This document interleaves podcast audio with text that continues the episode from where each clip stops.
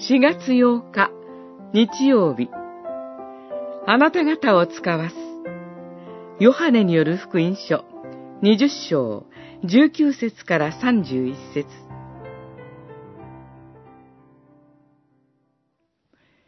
あなた方に平和があるように、父が私をお使わしになったように、私もあなた方を使わす。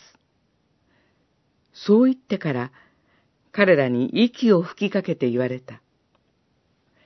精霊を受けなさい。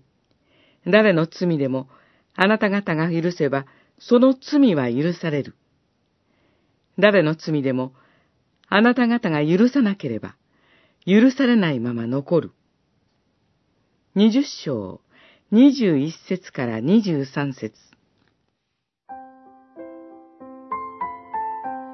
主イエスが復活された日曜日、弟子たちはユダヤ人たちを恐れ、戸に鍵をかけ、自分たちだけで集まっていました。これは異教的環境の中に置かれた現代日本の教会の姿にも似ていないでしょうか。しかし、復活の主は扉を越えて来られ、弟子たちの真ん中に立たれ、平和があるようにと言われました。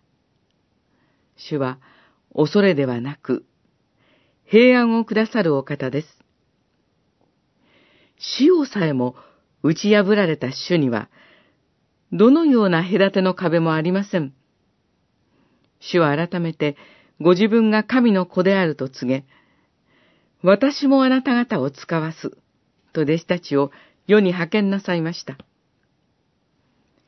人が心の中に作り上げた壁を完全に打ち破り、全世界に福音を述べ伝えようと命じられました。弟子たちは、主イエスから受ける神の息、精霊によって力を与えられ、扉を開けて新しい歩みを始めます。恐る恐る世に出ていく私たちには、すべてに勝利された復活の主がいつも共にいてくださいます。福音には救いの力があります。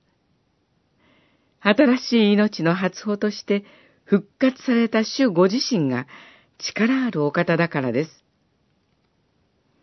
主イエスにはどのような壁もなく、恐れも闇もありません。